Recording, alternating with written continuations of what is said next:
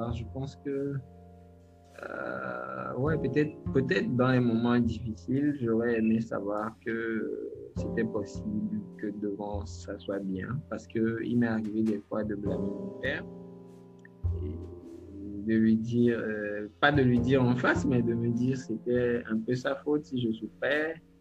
Et en ces moments-là, j'aurais aimé savoir que il euh, y a de l'espoir et que demain euh, serait meilleur. Et bon, euh, et que c'était, c'était des moments aussi qui, qui, étaient là pour me former, pour, pour que je devienne la personne que je suis devenue, que je suis en train de devenir toujours. Et c'est, c'est ce que j'aurais aimé savoir, mais beaucoup plus jeune.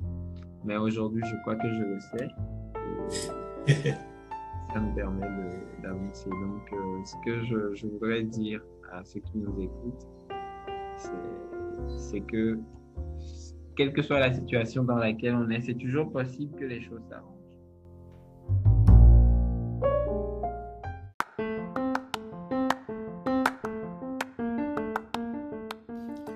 Salut, tu vois, j'espère que tu vas bien. Ça fait un petit moment qu'on ne s'est plus parlé. Euh, alors aujourd'hui, je, je reçois une personne euh, euh, qui est dans un autre secteur d'activité, donc qui est médecin. Donc avant toute chose, j'aimerais te rassurer, tu es très bien dans l'émission, ce que j'aurais aimé savoir. Épisode 9, je reçois aujourd'hui un Togolais de nationalité qui, euh, qui a évolué au Togo, qui a fait ses études au Togo, et qui s'en est très bien sorti, qui est ophtalmologue. Et aujourd'hui, euh, il nous partage euh, non seulement des, choses sur sa vie professionnelle, mais également sur euh, sa vie privée, sur la relation qu'il a avec son père, avec son entourage, également un peu sa vie de couple, mais pas trop. Mais je pense que c'est important de, connaître aussi le, vécu des médecins en Afrique, parce que les études de médecine, c'est quand même assez long. Et donc, bien évidemment, il y a beaucoup de défis à relever. Et je suis ravi, honnêtement, qu'il ait, qu'il ait eu à partager cela. J'espère qu'il y a des personnes qui, euh, qui sont étudiants en médecine qui, qui, écoutent ce podcast ou des personnes tout simplement qui font des études longues, qui, qui seraient intéressées de savoir un peu, euh, d'en savoir un peu plus sur Eli, sur Eli Abbé. Alors, je vous laisse écouter rapidement et puis euh, on se reparle tantôt pour la petite conclusion. C'est bien Eden Betoglo et c'est bien l'émission, ce que j'aurais aimé savoir.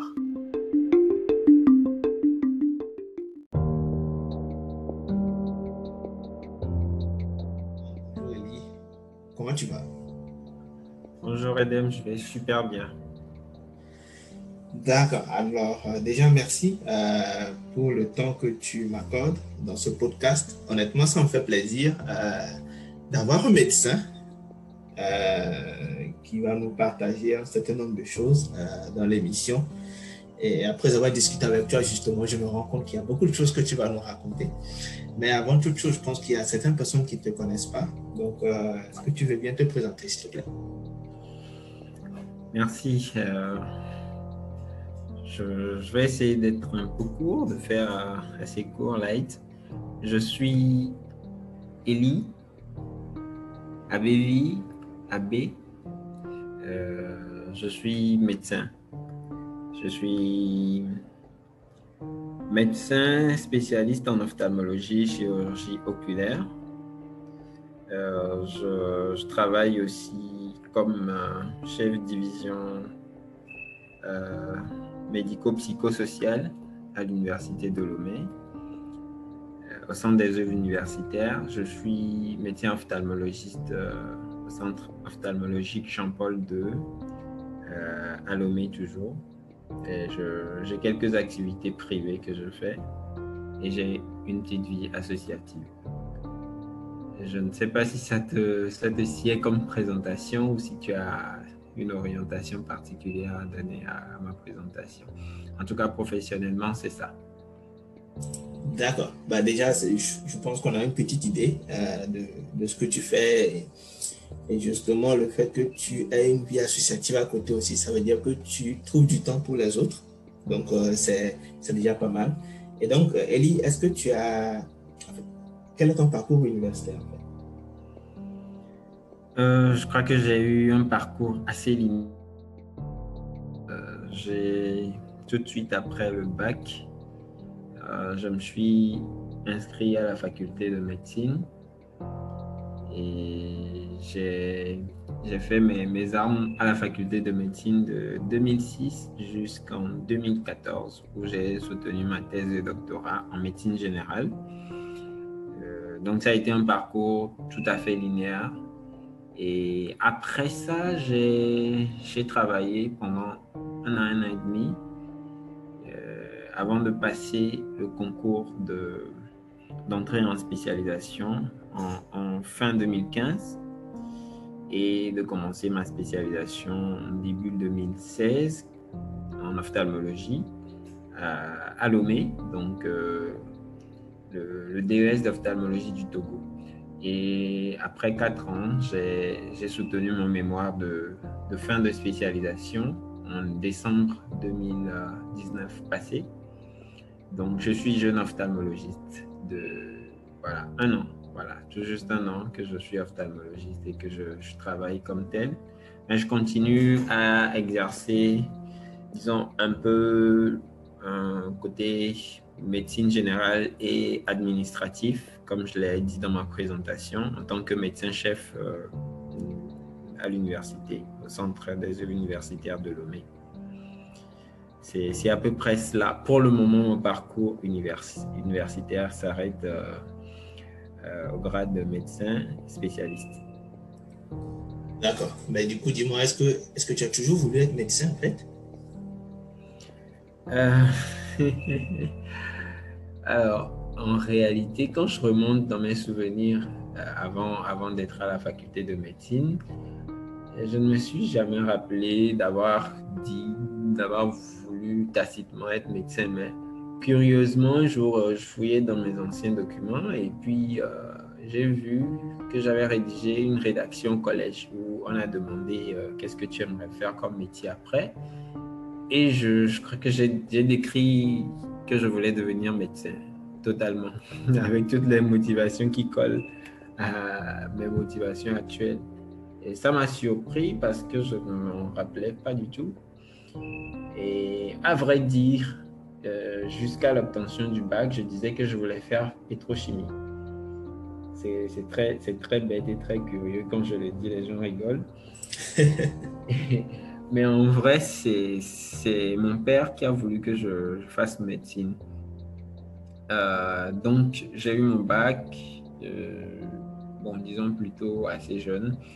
Donc, j'avais quand même ce poids paternel qui était là, euh, papa qui devait décider plus ou moins. Je ne dirais pas que c'était une décision forcée quand même, mais ce n'était pas ma décision clairement assumée. Mais bon, j'ai toujours pensé que mon père veut, du bien pour moi et donc quand il prend une décision et qu'il me concerte et qu'on se met d'accord, je me mets tout de suite euh, dedans et je fais tout ce qu'il faut pour.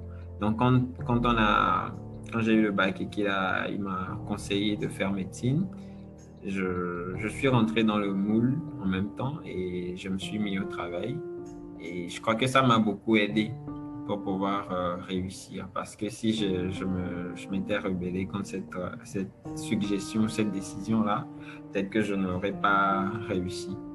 Donc, euh, comme ça, j'ai commencé la médecine, je me suis mis dedans, c'était un peu compliqué au début, mais bon, avec le temps, je m'y suis fait rapidement.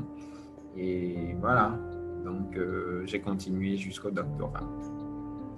D'accord. En fait, moi, moi, ce que je retiens dans, dans, ce que tu dis et que je trouve très intéressant d'ailleurs, euh, c'est que tu as eu une discussion avec ton père. C'est-à-dire que on a beaucoup de nos amis qui, en fait, n'ont pas ce type de discussion avec leurs parents.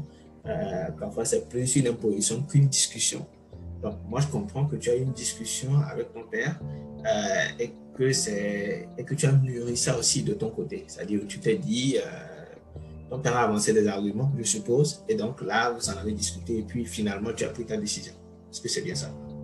Oui, c'est quelque chose comme ça. C'est, vrai qu'au départ, j'ai accepté sans sans être vraiment convaincu de, sa décision, mais ça n'a pas été une imposition de force. la preuve, il m'a, laissé aussi m'inscrire, euh, par exemple, pour le concours de l'INSI. Euh, et puis, pour, je crois, pour la FDS aussi, quelque chose comme ça à l'époque. Et bon, on a commencé à la fac de médecine. Bon, j'ai pas mis deux semaines à être d'accord avec lui, quoi. Donc, euh, dès que j'ai été d'accord, le reste, je l'ai relégué au second plan.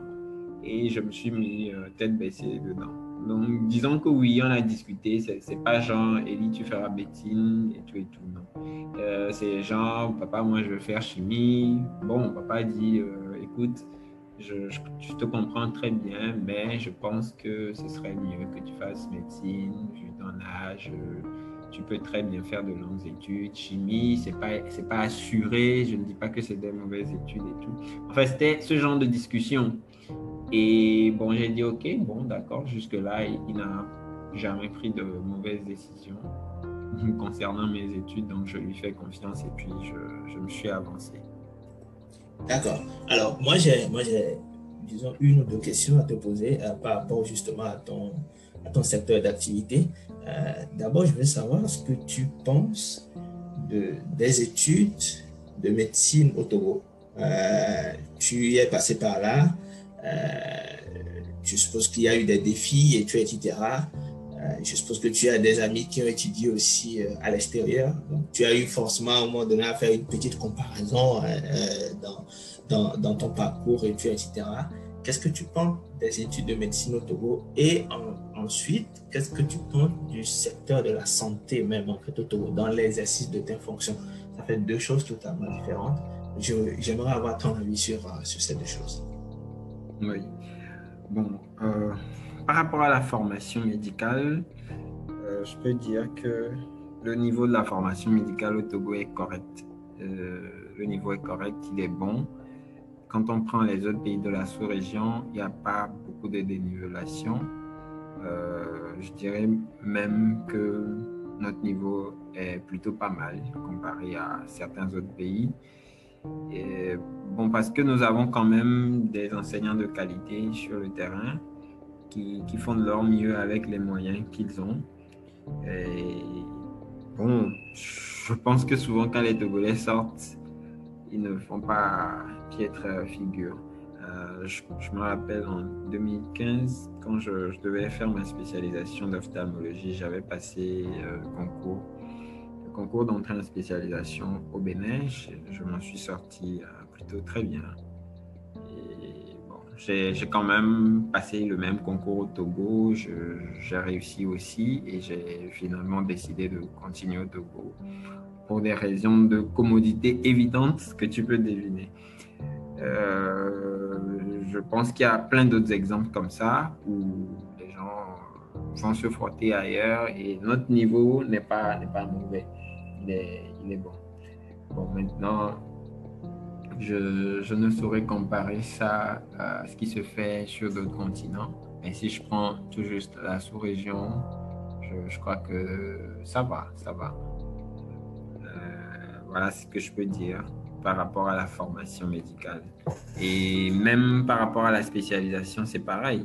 La preuve, il y a beaucoup d'étrangers qui viennent s'inscrire en spécialisation chez nous et ces dernières années, il y a de plus en plus de nouvelles spécialités qui s'ouvrent au Togo. Les gens ont souvent tendance à être surpris quand je leur dis que j'ai fait tout euh, à Lomé, depuis la première année jusqu'au doctorat et même les études postdoctorales. J'ai tout fait à Lomé. Et voilà, je, suis, je pense que le niveau est bon, en tout cas pour, euh, pour ce qu'on fait.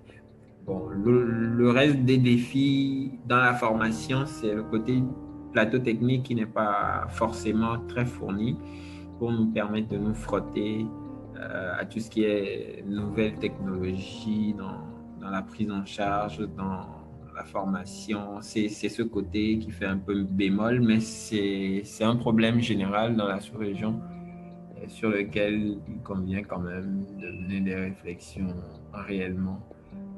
En même temps, on se demande sur le plan politique si la santé fait partie des préoccupations. si ce n'est pas le cas, alors c'est un peu dommage, c'est un peu compliqué parce que ça risque de rester comme ça pendant longtemps. Euh, maintenant, pour répondre à ta question sur l'exercice médical, en tant que tel, je, je, vais un peu choquer, c'est mon avis personnel. J'ai toujours dit que, bon, personnellement, je préfère l'activité privée. Je préfère l'activité privée ou au pire l'activité parapublique ou confessionnelle parce que tu, d'abord, le côté pécunier, côté salarial, c'est exécrable dans le public, c'est vraiment exécrable. Euh, malheureusement, les privés aussi s'alignent dessus. Euh, du coup, ça pénalise beaucoup les médecins qui sont vraiment mal rémunérés. Euh, mais au moins, quand tu es dans le privé ou le parapublic, tu, tu as quand même euh, la facilité d'avoir accès à, du matériel acceptable, de qualité acceptable et plus ou moins disponible dans le temps, ce qui permet quand même de travailler sereinement même si tu es mal payé, au moins tu peux bien travailler. C'est déjà euh, gratifiant. Je ne sais pas si tu vois un peu. Oui, je vois. Oui. Euh, maintenant, euh, sur le plan, le plan salarial, toujours, je vais revenir en arrière. J'ai tendance à dire aussi aux collègues généralistes qu'il il ne fait pas bon, vivre d'être généraliste au Togo. Et euh, si tout le monde a la possibilité, ce serait bien de se spécialiser parce que franchement, euh, c'est difficile de joindre les deux bouts avec un salaire de généraliste. Quand tu es, tu es spécialiste, et bon, si tu d'être dans le public, bon, c'est un choix. Mais si tu d'être dans le privé, au moins, tu pourras être payé à tes prestations ça permet de, vivre quand même plus ou moins décemment. Et j'avoue que la profession médicale ne fait pas forcément rêver quand on est à l'intérieur. Vu de l'extérieur, ça a l'air euh, chouette, mais à l'intérieur, ce n'est pas forcément reluisant. Mais du coup, en fait, euh, la spécialisation, est-ce que ça coûte cher? C'est pour ça que beaucoup de généralistes s'il te plaît, est-ce que ça coûte cher? C'est pour ça que beaucoup de généralistes ne le font pas Ou euh, c'est juste, euh, c'est juste que c'est pas dans leur projet En fait, je, je, demande juste ton avis, mais je sais que c'est pas évident. Bon, il y, a, plusieurs paramètres qui entrent en jeu. Hein.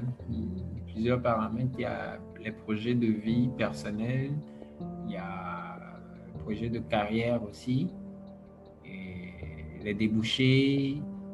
Et tu as mis la main sur le, principal problème, c'est le coût de la formation. Enfin, quand je parle du coût de la formation, c'est pas que c'est trop cher de se former, mais le problème quand tu veux entrer en spécialisation, c'est que tu lâches tout. Tu lâches tout, tu redeviens un étudiant pour 4-5 ans, tu n'as pas de salaire, tu payes toi-même ta spécialisation. Tu, si tu as une famille, tu la nourris comment, je ne sais pas. Euh, tu te déplaces tout seul, tu, fais tes, tu achètes tes bouquins tout seul. Tu, voilà. Il y a, il y a un an que euh, les médecins en spécialisation se sont plus ou moins organisés pour réclamer quand même un petit quelque chose euh, qui a été accordé à la fin de l'année peu comme une bourse de, spécialisation, mais je ne sais pas si ça va être pérenne. Si c'est pérenne, vraiment, ce serait une bouffée d'oxygène pour, pour ces médecins-là. Parce que la plupart de ceux qui entrent en spécialisation euh, le font à leur propre compte. Les frais de formation, bon, ce n'est pas, pas de la mer à boire, ça va. Ce n'est pas cadeau non plus, mais ça peut aller. Euh, mais si c'est tout ce qui entoure, tu, fais médecine, tu fais 8 ans, tu as fini, peut-être que tu as travaillé pendant 2 ans, pendant un an, pendant 3 ans. Tu décides de revenir en spécialisation pour plusieurs années et tu n'as plus de salaire, quoi. tu travailles, tu, tu fais tes stages, tu travailles, tu consultes comme médecin pour le compte de la structure dans laquelle euh, tu es en stage, mais tu n'as pas de, tu n'as rien, tu n'as pas d'indemnité de stage, tu n'as pas de salaire ni rien. C'est ça qui complique beaucoup la, tâche aux médecins. Il y a plein de gens, je dirais, euh, si tu interroges 70% ou 80% des médecins généralistes te diront que oui, ils ont bien envie de se spécialiser. Mais euh, où est-ce qu'ils trouvent les moyens pour euh, subvenir à leurs besoins et à ceux de leur famille pendant tout ce temps? C'est ça, ça la réalité qui frappe de plein fouet. Et parfois, l'autre aspect de la chose, c'est que tu veux te spécialiser, mais tu n'as pas forcément euh, la spécialisation, la spécialité dans laquelle tu veux évoluer, tu ne l'as pas au pays. Là, tu es obligé de voyager.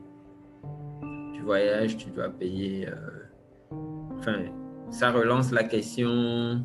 Tu vas à l'extérieur, c'est plus cher, tu payes tes loyers, tout ça, tout ça, tout ça. Tu as une famille derrière, c'est un peu chaud. C'est à peu près ça euh, les difficultés pour se spécialiser.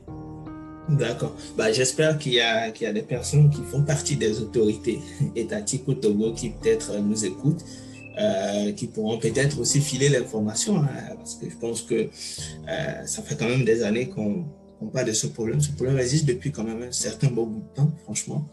Et je pense qu'il serait quand même bien d'avoir des bourses d'études. Peut-être que ça existe, mais peut-être que ça ne fonctionne pas de la bonne façon, je ne sais pas trop. Mais ce serait vraiment formidable d'avoir des bourses d'études pour ces étudiants-là, en fait. Au pire, s'ils ne peuvent pas voyager, qu'ils puissent au moins se former décemment au Togo, tout, simplement. Exactement. Bah, tu as parlé de quelque chose d'assez intéressant, tout à l'heure, quand tu parlais des médecins généralistes, par exemple, qui voudraient se spécialiser. Tu as parlé de la carrière, euh, de, de, de projet de vie, euh, etc. On devient étudiant, donc quelque part, euh, on se relance en fait dans la course, tu vois. Euh, et moi, j'ai envie de te demander comment tu es arrivé, toi, à le faire? C'est-à-dire, comment tu as pu jongler euh, ce parcours d'étudiant en médecine jusqu'à fin, ensuite spécialiste, etc., avec ta vie de couple, par exemple, ou avec ta vie privée, je ne sais pas. J'essaie de voir comment tu as pu t'en sortir parce que je me dis, ça doit pas être évident pour une personne d'avoir fait 7 ans d'études, par exemple, de terminer, et se relancer dans une spécialisation, mais d'être en couple en ce moment, euh, mais qui doit avoir quand même, en fait, qui doit être rémunéré pour son travail, mais c'est compliqué pendant la spécialisation, je sais pas. Comment tu arrivé, en fait, à t'en sortir et à accumuler ça avec ta vie de couple? Est-ce que ta vie de couple a été bénéfique quelque part Je sais pas. On veut bien savoir. euh, bon, Enfin, disons que pendant mes études médicales, je, n'avais pas vraiment de vie de couple. Euh, jusqu'au doctorat, bon, peut-être jusqu'en quatrième année, je, n'avais pas de vie de couple. Euh, je crois que le fait, bon, mon jeune âge aussi a un peu aidé. J'étais un peu beaucoup dans les papiers euh, jusqu'à un moment. Bon, après, on découvre euh, la vie de, jeunes adultes, on commence à sortir avec quelqu'un, à toucher à et tout. Mais rien de sérieux jusqu'au doctorat. Je, voilà, j'ai pas eu trop, trop d'interférences. Euh, par contre, euh, disons que j'ai appris à me prendre en main assez tôt. Euh, pendant le parcours. Déjà en quatrième année, je crois que je, me suis indépendantisé de, mon papa, enfin de, la famille, du côté euh, financier, en faisant des petits boulots à gauche à droite, petits boulots toujours dans le domaine médical. Je donnais des TD euh, aux étudiants de première année de médecine.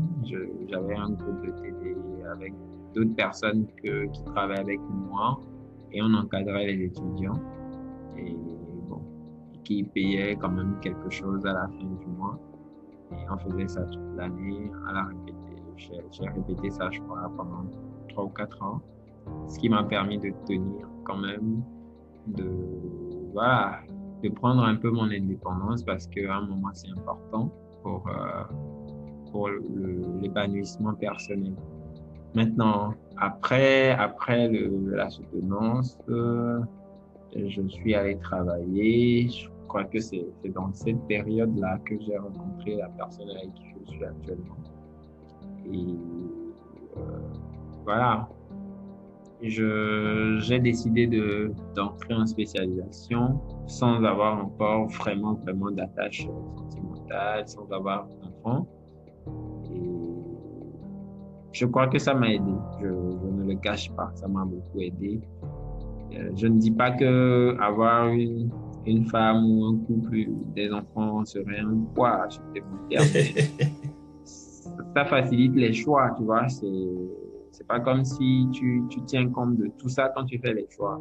Ça facilite les choix et disons que les choses se sont faites euh, automatiquement avec le temps. Et dans la foulée, quand j'étais en spécialisation, euh, l'histoire est devenue un peu plus sérieuse. On a eu un enfant. Voilà, c'est allé assez vite. Après, on s'est marié, tout ça, tout ça, tout ça. Voilà. Euh, disons que, bon, je ne suis pas le bon exemple sur, ce plan-là. Je ne vais pas dire que j'ai beaucoup souffert, j'ai struggle, comme le disent les Anglais pour ma formation. Il y, a, il y a, des gens qui ont, qui ont des histoires beaucoup plus difficiles, particulières. J'ai eu beaucoup de chance dans mon parcours quand même. Euh, j'ai, moi, par exemple, euh, eu une sorte de bourse d'études pour la spécialisation. Mais c'était une bourse privé, voilà, tu vois. Un centre euh, d'ophtalmologie qui, a accepté me porter, euh, bon, avec un contrat de 10 formations. D'ailleurs, c'est le centre avec lequel je, suis actuellement, je travaille avec eux, qui, ont pris en charge une partie des, frais de formation, qui m'octroyaient un petit fonds de subsistance pour, euh, gérer pendant que j'étais en formation parce que c'est pas évident d'avoir des entrées de fonds pendant que tu, fais ta formation. J'avoue que ça m'a beaucoup aidé euh, et permis d'avancer sans trop me soucier. Et puis, euh, ma compagne aussi travaillait. Euh, voilà. Je crois que c'était plus ou moins la voie royale pour avancer. Oui, oui, je vois moi, je, moi, je note quand même deux choses, euh, deux choses assez, assez intéressantes dans ce que tu dis. Euh, c'est surtout de voir en fait un, centre, euh, du coup, dans ton domaine à toi, qui accepte d'accompagner dans ce parcours-là. Je ne sais pas trop si à Lomé, il y en a beaucoup qui, il y a beaucoup de centres qui font ça dans leur spécialisation. C'est peut-être possible.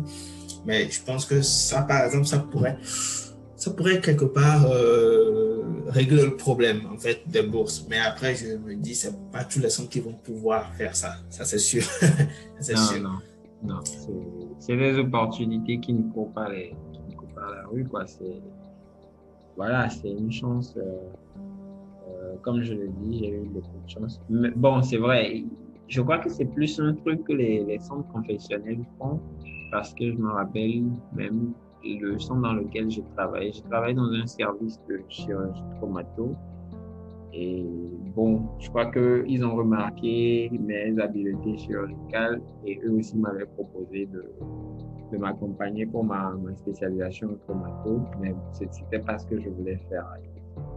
Dans, dans la foulée, j'ai eu l'opportunité là avec l'autre centre qui, me proposait ça et donc j'ai sauté dessus parce que c'est l'optation que je voulais faire.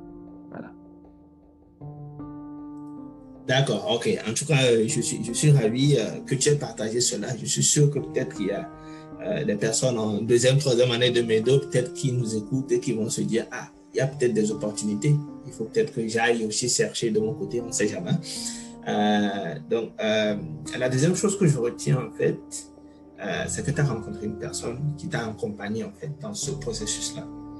Et souvent, il y a des discours sur Twitter et sur Facebook. Hein, euh, on revient souvent sur le fait que euh, pas toujours évident de trouver une personne qui accepte euh, d'accompagner, etc.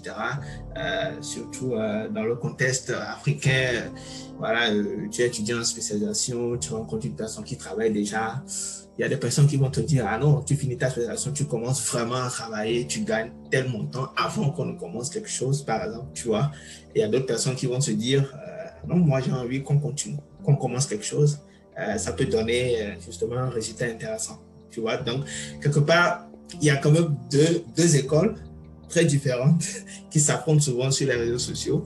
Et, d'ailleurs, je suis sûr que tu lis des choses comme ça, exactement comme moi. Donc, je trouve que ton histoire est assez intéressante. Ça montre aussi que quelque part, il y a, il y a des femmes qui sont là aussi pour accompagner les hommes dans leurs projets. C'est pas toujours évident. Pas toujours évident. Euh, alors, moi, ça m'amène justement à aborder la grande question qui, qui nous occupe aujourd'hui. Euh, je voudrais savoir ce que tu aurais aimé savoir. Parce que euh, tu m'as parlé du fait que tu as eu un parcours assez intéressant. Tu as toujours voulu être médecin quelque part. Euh, tu en as discuté avec ton père, et tu, etc. Tu t'es lancé dans le, dans le process. Ça a donné ce que ça a donné aujourd'hui. Tu es médecin, ophtalmologue, si je ne me trompe pas du tout? et donc, aujourd'hui, tu, tu, as une vie de famille, et tu, etc. mais au-delà de ça, on a comme l'impression que tout a toujours été rose. Je ne sais pas. Mais moi, j'aimerais savoir ce que tu aurais aimé savoir. Et je suis sûr que je ne suis pas le seul à vouloir le savoir d'ailleurs. Tous ceux qui nous écoutent voudraient bien savoir. Euh, non, je, je, je, vais bientôt corriger. Hein. C'est vrai que quand je raconte mon histoire, on a comme l'impression que tu, as été rose, mais, non. En fait, je suis tout le temps dans une, euh, logique de gratitude euh, envers, envers la vie parce que effectivement tout n'a pas été rose et tout n'est pas encore rose. J'espère qu'un jour tout sera rose. Peut-être que ce serait ennuyeux que tout soit rose. Ouais. Euh, mais j'aime bien, j'aime bien ma vie comme elle est quand même. j'ai eu beaucoup de difficultés aussi. Hein. Je ne viens pas d'une famille riche, alors loin de là, loin de là. Euh, mais je dis que je suis chanceux parce que, bon, avoir, avoir euh, enfin, toutes les opportunités qui se présentent à moi à chaque fois, c'est pas, pas rien, quoi. Et bon, je, comme je le dis, je suis dans une logique de gratitude. Je préfère prendre toujours le positif à chaque fois. J'ai connu des moments difficiles quand j'étais beaucoup plus jeune. Bon, de, depuis, depuis un moment, ça va quand même. Depuis que j'ai pris ma vie en main, je crois que euh, j'ai la chance de prendre des décisions qui ne sont pas trop mauvaises, mauvaises et qui ne me pas au fond du précipice parce que c'est pas évident quand même. Et ouais, comme je le disais, quand j'étais plus jeune, j'ai quand même eu des difficultés. Je suis pas resté avec mes parents, par exemple. Euh, dès que j'ai eu le CPD, je ne suis plus jamais resté avec mes parents pour étudier. J'ai été trimballé de famille en famille euh, à cause de, difficultés familiales euh, du côté de mes parents. Il n'y avait pas forcément l'entente qu'il fallait pour, qu'un enfant se développe bien cadre et tout. Donc, mon père a toujours opté pour ça, pour que je, je sois dans des familles, tu vois, euh, et que je puisse euh, avancer comme cela. Parfois, c'était bien, parfois, c'était pas forcément bien. Ça n'a pas été évident. J'ai dû m'accrocher euh, étant déjà très jeune. Je crois que ça m'a beaucoup aidé par la suite et ça m'a permis de relativiser choses, Même quand les choses sont difficiles, je me dis, bon, j'ai connu pire, j'avance quoi. J'avance. Euh, est-ce qu'il y a quelque chose que j'aurais aimé savoir? Je pense que, euh, ouais, peut-être peut dans les moments difficiles, j'aurais aimé savoir que c'était possible que devant ça soit bien. Parce qu'il m'est arrivé des fois de blâmer mon père de lui dire, euh, pas de lui dire en face, mais de me dire c'était un peu sa faute si je souffrais. Et en ces moments-là, j'aurais aimé savoir que il y a de l'espoir et que demain euh, serait meilleur. Et bon, et que c'était, c'était des moments aussi qui, qui, étaient là pour me former, pour, pour que je devienne la personne que je suis devenue, que je suis en train de devenir toujours. Et c'est ce que j'aurais aimé savoir, mais beaucoup plus jeune. Mais aujourd'hui, je crois que je le sais. ça me permet d'avancer. Donc, euh, ce que je, voudrais dire à ceux qui nous écoutent, c'est que quelle que soit la situation dans laquelle on est, c'est toujours possible que les choses s'arrangent. voilà. D'accord, d'accord. Donc, euh, euh, je, je, vois justement en fait que tu livres une bonne partie, en fait, une partie intéressante de ta vie, justement, du fait que tu. Je pense que tu parlais des familles d'accueil, c'est ça, si je ne me trompe pas? Oui, oui, oui. oui. J'ai fait, fait, trois familles d'accueil, une au collège, une au lycée, une quand j'étais à, l'université, avant de décider de moi-même de d'aller prendre un truc, euh, un petit appart, euh, comme on en connaît, un petit appart étudiant à Lomé. Euh, je crois que je devais être en cinquième. Et du coup, si, si, je puis me permettre, le fait que tu sois passé par trois familles d'accueil, est-ce que tu penses que quelque part ça t'a forgé ou ça a forgé peut-être ta prise en main personnelle Est-ce que tu trouves que c'était peut-être mieux que d'être avec tes parents?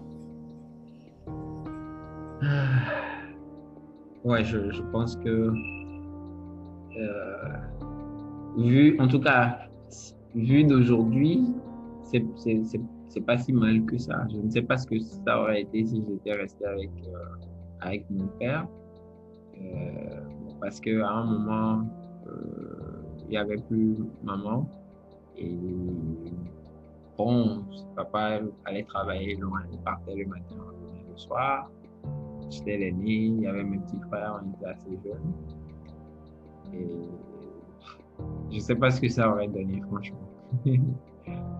euh, mais bon, je ne, je ne suis pas devenu une mauvaise personne quand même. Euh, en ayant eu ce parcours, en étant passé dans ces trois familles d'accueil, chaque, chacune des familles m'a donné une, ce qu'elle pouvait. Le bon comme le mauvais, j'en ai fait un mix. je crois que tout ça fait de moi qui je suis et me guide jusqu'à présent. Et me permet de relativiser beaucoup, beaucoup, beaucoup. D'accord, d'accord. Ben, en tout cas, je suis, euh, je suis ravi que tu sois la personne que tu es aujourd'hui. D'ailleurs, euh, euh, moi, je t'ai rencontré sur Twitter, justement, grâce à tes opinions et tes avis. Et donc, quelque part, je pense que, bah, oui, tu as reçu justement l'éducation qu'il faut. et tu es justement un Kobe Dokita, comme on connaît aujourd'hui. Donc, ça, fait, ça fait vraiment plaisir. Et, donc, là, on tend, on tend vers la fin du podcast. et j'ai envie de te poser une dernière question, peut-être quels sont les conseils que tu aurais aimé donner en fait aux jeunes médecins déjà qui nous écoutent, euh, qui, qui, sont peut-être en, deuxième, troisième année euh, de, de, médecine, ou peut-être aux, jeunes tout simplement qui nous écoutent, qui sont peut-être pas dans la médecine, euh, par rapport à ton parcours, par rapport à ce que tu as vécu, par rapport au fait en fait, à ta vie de couple aussi. Parce qu'en en fait, il y a souvent des affirmations qui. il y a des choses qu'on entend, parfois c'est un peu rigolo. Je me souviens quand j'étais à l'université, on disait euh, un médecin doit commencer sa vie de couple avant d'avoir son doctorat, euh, parce que lorsqu'il aura son doctorat, euh, voilà, il y aura tellement de prétendantes qu'il aura du mal à faire un choix. parce que toutes les femmes veulent quand même épouser un médecin. Bon, après, c'est à relativiser, bien évidemment. Donc, quelque part, j'aimerais savoir si tu as des conseils peut-être à donner en fait à tous ceux qui nous ont écoutés, qui nous écoutent, qui vont nous écouter par la suite, probablement. Ok, d'accord. Bon, je vais, je vais prendre le, le premier volet de ta question. Euh, ce que je peux dire à, à mes jeunes confrères qui sont en médecine, c'est que la médecine, c'est quand même passionnant, surtout quand on trouve euh, ce qu'on aime par-dessus tout comme discipline dedans. Et donc, je, je peux les exhorter à, à continuer s'ils aiment vraiment. Euh, s'ils aiment, c'est très important parce que c'est quand même une profession de sacerdoce, une profession de... Euh, bon, j'aime pas trop le mot vocation, mais bon, un peu, ouais, une profession de vocation. Donc, on se plaît plus dedans quand on aime ce qu'on fait. Moi, personnellement, je m'éclate, comme, euh, comme on le dit dans, dans, le langage des jeunes, je m'éclate beaucoup euh, en travaillant. C'est même pour ça que je me fatigue seulement que quand je rentre à la maison.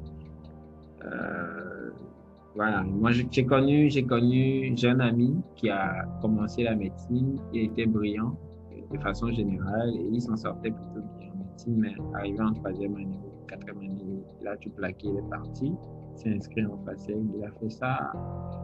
Aujourd'hui, il, vend, il, vend, il a une boutique, il vend des friperies dedans et il s'est épanoui à fond dedans. Donc, c'est pour dire qu'on n'est pas obligé de, faire que médecine pour réussir sa vie. Euh, si on n'aime pas, c'est pas la peine de, s'enfermer. Mais si on aime, oui, il faut, il faut se donner à fond. Se donner vraiment à fond pour être bon. C'est très important d'être un bon médecin, de ne pas qu'être euh, médecin. Sinon, on va traîner son épave toute sa vie. Euh, je ne prétends pas forcément être le meilleur médecin du monde, mais j'essaie quand même de donner le meilleur de moi-même tous, les jours quand je travaille euh, pour le bien des patients parce qu'il n'y a rien de plus gratifiant qu'un patient euh, qui est soulagé et qui, est bien soigné. Alors maintenant, pour répondre à ta deuxième question, dans, ma question, euh, c'est peut-être de façon enfin, sur le, plan du couple, je ne sais pas. Oui, c'est ça, c'est bien ça. C'est difficile de donner un conseil de couple. Hein. Tu sais que les histoires de couple ne sont pas, sont pas carrées. Ouais. Voilà, ça, ça varie, ça va, ça vient et ça dépend des personnes en fait. mais bon, je, ouais, c'est vrai que c'est pas évident de, de ne pas avoir assez tôt la personne avec qui on veut faire son chemin. Surtout parce que les études médicales sont assez longues. Et quand on arrive vers la fin, on est quand même déjà assez âgé. Et tu vois, je, disais que je n'ai pas vraiment, vraiment de vie de couple en tant que tel jusqu'en quatrième, cinquième année. Pas, par choix, mais euh, parce que en ce moment, c'était un peu difficile de concilier tout ça et d'avoir vraiment une vie de couple épanouie. Donc euh, voilà, c'était des, des, histoires par et tout et tout. Donc dans ces conditions, c'est quand même un peu difficile de d'avoir quelqu'un vraiment qui accepte euh, quand on est jeune, on a besoin d'attention, de, temps de la part de son conjoint. Et donc, c'est pas évident. Mais bon, euh, ce qui met aussi un coup de pression aux, étudiants, c'est que souvent, dans les soutenances, il y a, nos patrons qui, qui taquinent un peu quand tu n'as personne vraiment à présenter tout. Mais moi, je pense qu'il ne sert à rien de courir. Euh, pour forcément prendre quelqu'un qui ne nous convient pas pour dire qu'il faut que je fasse un choix avant de finir. Sinon, je voilà. C'est, à mon avis, c'est une question de personnalité. C'est une question de personnalité. C'est ce qui te permet de, de faire quand même un choix, choix plus ou moins acceptable. Euh, je crois que tout le monde a sa conception de, de l'amour et des relations de, de couple. Mais si je veux parler de moi, mon cas, je, crois que j'ai toujours privilégié euh, le côté humain des personnes euh, avec qui je me mets plutôt qu'autre chose. Quoi. Je crois que c'est la, la, meilleure voie pour ne pas se tromper, trop se tromper. Parce qu'on ne connaît jamais personne euh, au fond, au fond, complètement. Mais au moins, en misant sur le côté humain de la personne, tu peux te dire, bon, voilà, au pire, je ne serais pas floué jusqu'au bout. Euh, c'est vrai qu'il y a ce mythe-là, ce, rêve du médecin qui est le super-homme, qui est le, euh, gars idéal. Mais bon, les médecins ne sont que des hommes. avec, tous les vices euh, que peuvent avoir les hommes, avec tous les bons côtés. Et donc, ouais, à tout moment, on peut, bien, on peut faire un bon choix. À tout moment. Moment. C'est, pas faux qu'on est dans une société où le matériel euh, joue un rôle, où le statut social joue un rôle important. Mais euh, il, il, est du, du, devoir de chacun de faire les choix qui, qui sont bons pour, pour son équilibre. C'est ça. Maintenant, de façon générale, je, sais pas, j'aime pas trop philosopher, j'aime pas trop donner des, des conseils. Chacun, chacun essaie de voir ce qui, ce qui est bon pour, pour son équipe. Ce qui le rend heureux dans la vie.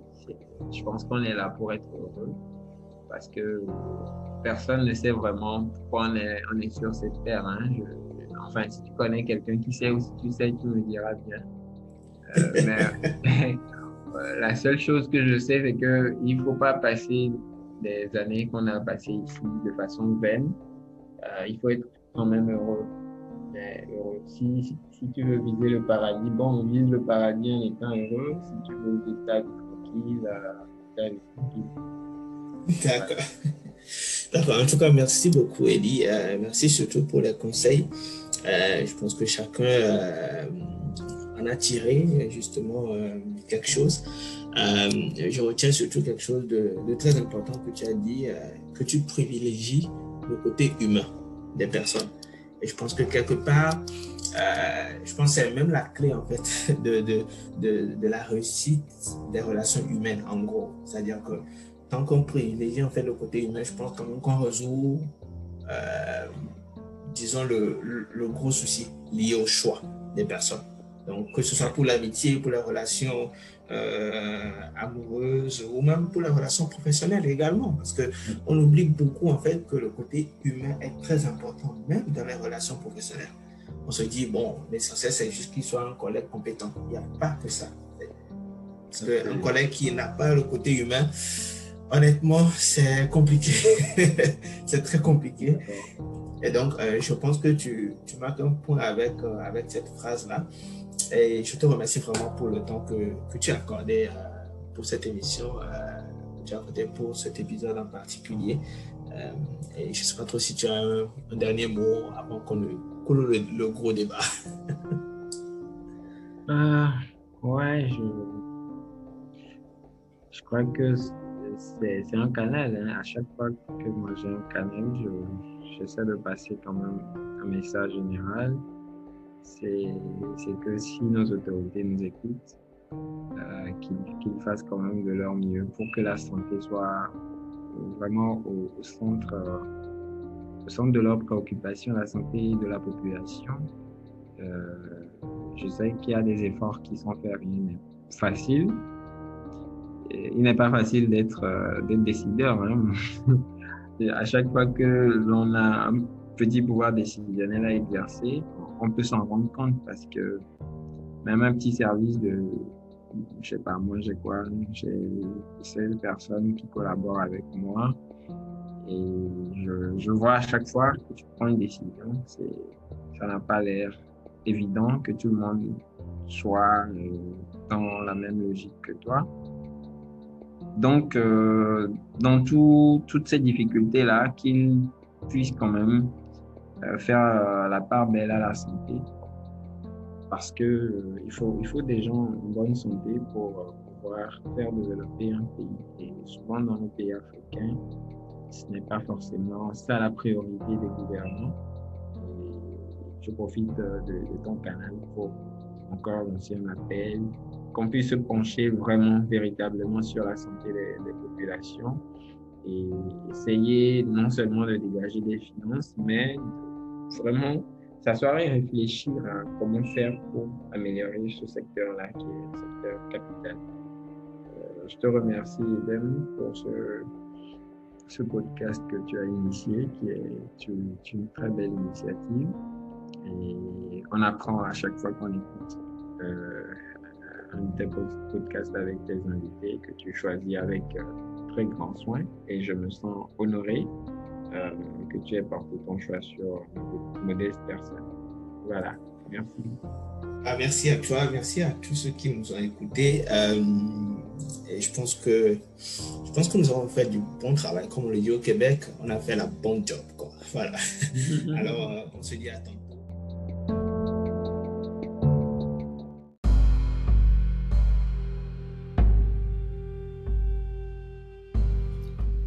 Salut euh, tout le monde, j'espère que vous allez bien. Alors j'espère que tu, as aimé tout ce que tu as écouté euh, tantôt avec Ellie. Euh, Ellie nous partage quand même euh, des choses intéressantes. Pourquoi je dis intéressant Parce que ça m'a permis de découvrir aussi, disons, le, la médecine en fait, les difficultés par, par lesquelles passent les étudiants de médecine au Togo. j'en savais un peu, mais j'en savais pas tant.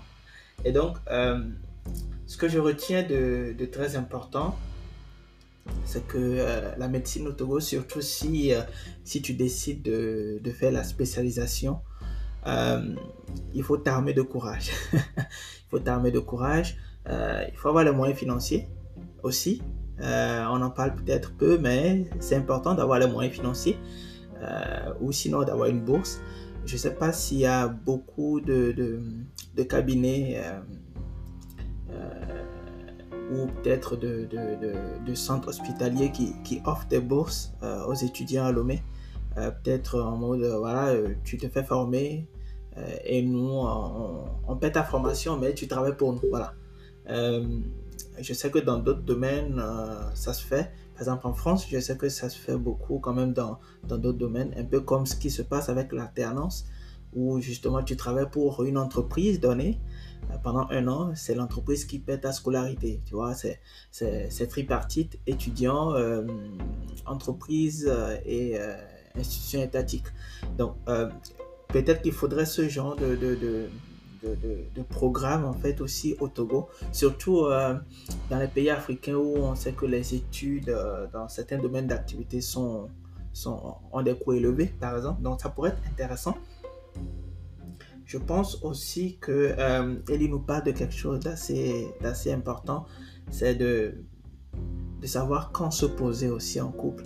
Euh, c'est vrai qu'on en parle peut-être euh, pas beaucoup euh, parlant des médecins, mais je suis sûr que beaucoup de gens ont suivi des, soutenances de médecine où justement on voyait, en fait, on entendait le président du jury dire à la fin Ah, dans ton document, tu n'as pas mentionné que tu as une fiancée, par exemple ou dans ton document, tu as mentionné que tu as une fiancée, etc. C'est-à-dire, on attire toujours ton attention là-dessus, comme si c'était un accomplissement.